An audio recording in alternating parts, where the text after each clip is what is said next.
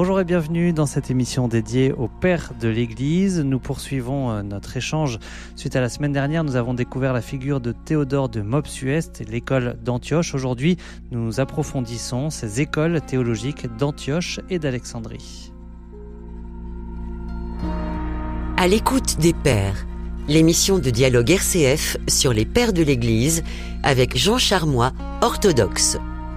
Interroge ton Père et il t'instruira tes anciens et ils te répondront. Livre du Deutéronome, chapitre 32, verset 7. Bonjour Jean, bonjour Amaury. On poursuit ce sujet des écoles théologiques d'Antioche et d'Alexandrie. Alors c'est des sujets un peu un peu pointus, mais aussi qui continuent de parfois de faire débat aujourd'hui. Alors c'est intéressant de se repencher sur ces sujets dont discutaient euh, les pères de l'Église et notamment celui des, des différents sens euh, de l'écriture avec cette figure importante d'Origène. Oui, en fait, les origènes euh, qui prolongent la tradition rabbinique et, celle aussi de Philon d'Alexandrie, un, juif commentateur de l'écriture, il a défini, il a prévu trois manières d'interpréter l'écriture. Il y a le sens littéral, le sens moral et un sens mystique allégorique. Par exemple, Joseph mourut et les fils d'Israël grandirent et se multiplièrent. Le sens littéral, charnel, historique, est Joseph est mort, puis les fidèles devinrent une grande multitude. Le sens mystique, spirituel, allégorique est Joseph annonce Jésus, mort pour que l'Église s'étende sur la terre. Enfin, le sens moral, celui qui édifie les âmes, est la mort du Christ se reproduit dans l'âme de chaque chrétien dont elle fait proliférer la foi. Alors c'est une méthode d'interprétation qui est aussi annoncée par le Christ aux pèlerins d'Emmaüs, il dit Commençant par Moïse et par tous les prophètes, il leur expliqua dans toutes les Écritures ce qui le concernait. Saint Paul dit aussi Il est écrit qu'Abraham eut deux fils, un de l'esclave, un de la femme libre. Ces choses sont dites allégoriquement, car ces deux femmes sont deux alliances. Ou encore lors de la sortie d'Égypte, nos pères étaient tous sous la protection de la nuée, tous ont passé à travers la mer, tous ils ont été unis à Moïse par un baptême, dans la nuée et dans la mer, tous ils ont mangé la même nourriture spirituelle, tous ils ont bu la même boisson spirituelle, car ils buvaient un rocher spirituel qui les suivait, et ce rocher, c'était le Christ. Alors cette, euh, cette utilisation euh, du sens mystique ou, allégorique euh, suscitera des critiques, notamment de Théodore de Mopsuest qu'on a vu la, qu'on a découvert la semaine dernière. Oui, Théodore écrit certains, alors c'est Origène et c'est suivant, certains mènent beaucoup d'applications à escamoter le sens des divines écritures et refuser ce qui a été mis pour inventer des fables ineptes de leur cru et donner le nom d'allégorie à leur propre folie. Ils font un usage abusif de ce mot de l'apôtre Paul, ces choses ont été dites par allégorie, sans comprendre combien ce qu'ils disent diffère de ce qu'a dit l'apôtre à cet endroit. En effet, l'apôtre n'a pas supprimé l'histoire et il n'a pas évacué les événements qui se sont produits alors. Alors, c'était le, sujet des différents sens de l'écriture. Sur ce sujet de l'interprétation des écritures, il y a donc ces écoles théologiques euh, euh, qui naissent à Alexandrie et à Antioche. Alors, on va prendre un petit peu de temps pour les, présenter. Euh, cette école d'Alexandrie, d'abord. Alors, Alexandrie a une école qui s'appelle le Didascaleion, qui est fondée par le le maître de Clément d'Alexandrie, Pantène, puis ensuite Clément, Origène, Didyme, Didyme l'aveugle, puis euh, Athanase, etc., qu'on a déjà vu. Et euh, il reste fidèle au principe d'Origène, et ainsi qu'on peut retrouver aussi dans la même foulée les Cappadociens, les, deux Grégoire de Nice et de Naziance, euh, Saint Basile de Césarée, qui suivent aussi cette école. C'est une exégèse allégorique qui est cette, la la principale tendance. Alors, dedans, ce qu'on peut discerner, c'est premièrement une tendance contemplative et mystique, qui les porte à s'élever à la contemplation de Dieu euh, par sa parole contenue dans l'Écriture. Et c'est une tendance qu'on va retrouver aussi dans leur théologie. Et puis la philosophie platonicienne. Et là, les préférences, c'est parce que euh, la philosophie platonicienne va dans la considération des idées divines, Et pour euh, ces, ces pères de l'école d'Alexandrie, les idées divines sont ce qu'on appelle des logoi, c'est-à-dire les, le, féminin, le, le pluriel de logos, euh, qui sont les raisons d'être de toutes les choses créées. Toutes les choses créées ont un logos dans mmh. le logos. Mmh. Et, et donc, euh, elle va être très critiquée parce que les, les, les, ses adversaires vont dire avec votre système, vous pouvez prouver n'importe quoi, n'importe où. Alors justement, cette école euh, d'Antioche, euh, si on avance un petit peu, elle va justement contester. Comment on peut la présenter cette école d'Antioche? Alors elle a, a c'est pas un didascalion, c'est un ascétirion. C'est donc une école ascétique que fondée par Diodore de Tarse avec Théodore de Mopsuès qu'on a vu, Jean Chrysostome qu'on a vu, Théodore de Cyr qui est un autre père euh, peu postérieur, et elle fait une analyse historico-grammaticale minutieuse. On pourrait dire c'est la méthode historico-critique d'aujourd'hui. En quel cas, tout passage de la Bible a un sens littéral. Bon. Et donc les, les Antiochiens refusent les procédés du genre symbolisme des nombres, mmh. symbolisme des animaux, des plantes, l'étymologie hébraïque des noms. Euh, ainsi que l'accent mis sur les incohérences vraies ou supposées du sens littéral.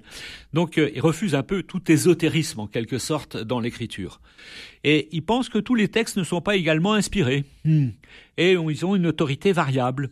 L'écriture est écrite par des hommes, dans des contextes historiques particuliers et selon les lois de l'esprit humain. Des choses qu'on peut rencontrer encore aujourd'hui mhm. dans notre façon de voir. Mais à côté du sens littéral, ils admettent quand même un sens figuré, un sens typique, qui euh, n'a de sens que s'il permet des rapports entre les deux testaments. Donc la première, la première condition, il faut qu'il y ait une ressemblance avec une vérité de l'Évangile. Sinon, c'est pas euh, c'est pas un véritable figure. Par exemple, le passage de la mer Rouge, figure du baptême. La libération des Juifs par Cyrus et leur retour sous, avec Zorobabel, qui est une figure de la libération opérée par le Christ pour toute l'humanité. Mais le problème de l'école d'Antioche, c'est qu'en voulant réagir, il tombe dans l'excès contraire. La Bible peut devenir un écrit profane, sans aucun souffle. Donc euh, on peut faire négliger, mhm. négliger l'esprit. Et le mysticisme des Alexandrins va faire place chez les Antiochiens à un moralisme alors qui donne des chefs-d'œuvre comme euh, Jean Chrysostome, hein, mais qui avec Théodore de Mopsuès peut prendre une saveur un peu pélagienne. Mmh. Donc il y a une, ligne de crête, euh, un juste milieu qu'il faut. Et donc un certain rationalisme euh, qui avait émoussé le sens de la tradition. Donc on va trouver mmh. deux écoles avec deux excès. Alors pour cette école, enfin, si elle s'oppose, en tout cas, se contredisent parfois ou n'envisage pas les choses de la même façon, notamment euh, sur la personne du Christ. Comment est-ce qu'on pourrait euh, résumer aussi leur position sur ce sujet-là? Alors, je présentais deux regards théologiques de chaque école et deux risques en même temps sur chacun. Bon, première école d'Alexandrie. Premier, premier euh, affirmation, le Christ est le Verbe de Dieu consubstantiel au Père. L'unité de Dieu est en premier, c'est Dieu qui vient nous sauver. Mais le risque, c'est que le mot consubstantiel peut faire penser à ce qu'il y ait une confusion des personnes divines mhm. et que euh, du coup leur réalité ne disparaît un petit peu. Deuxième regard théologique, le Christ est un. Et la divinité et l'humanité sont unies sans mélange. Donc dans l'unique personne du Christ. Tout ce qu'a fait et subi Jésus est la manifestation de sa personne unique. Donc il y a une euh, le, quand le Christ parle, c'est Dieu qui parle aussi en même temps. Donc alors, euh, Cyril d'Alexandrie va pousser ça jusqu'au jusqu'au maximum euh, et on va regarder un peu cette question, notamment à propos du fait que Marie est mère de mhm. Dieu et non pas mère du Christ. Mhm. Et donc ça, ça va être la discussion au Concile d'Éphèse. Deuxième, deuxième risque, alors deux, euh, risque 2 dans, la, dans le christéen, c'est unique personne du Verbe de Dieu, l'humanité va rester dans l'ombre, et il y a un risque qui est une nature où Dieu absorbe l'homme. Hein. et donc euh, aussi un risque où, si le Verbe s'est fait chair, il est, c'est pas vraiment fait âme. Mhm. Il est donc la psychologie du Christ disparaît. Et c'est le Verbe qui directement prend un corps. Bon, donc c'est une, mhm. une Est-ce qu'on peut faire le même exercice pour Antioche Et Antioche, premier regard théologique, les personnes divines sont nettement distinctes. Ce sont des substances, des hypostases. Donc le risque est très clair, c'est le, risque de nature différente, et donc l'arianisme, c'est-à-dire le Christ n'est différent du Père. Deuxième regard théologique, ce qui n'a pas été assumé n'est pas sauvé. Donc, pour Antioche, le Christ est un homme complet, corps, âme et esprit, parce qu'il faut que tout l'homme soit sauvé. Mais évidemment, le risque le risque de, cette, de ce regard théologique, c'est de distinguer l'homme et Dieu et d'aboutir à deux personnes dans le Christ où Marie est seulement mère de l'homme Jésus. Mhm. Alors, euh, dans quelle mesure ces, débats euh, de l'époque, euh, Jean, peuvent éclairer des questions qu'on se pose aujourd'hui? Je pense par exemple à la question du, péché originel, de la liberté, ou aussi peut-être des divergences qui peuvent encore se trouver entre des églises catholiques, orthodoxes ou protestantes?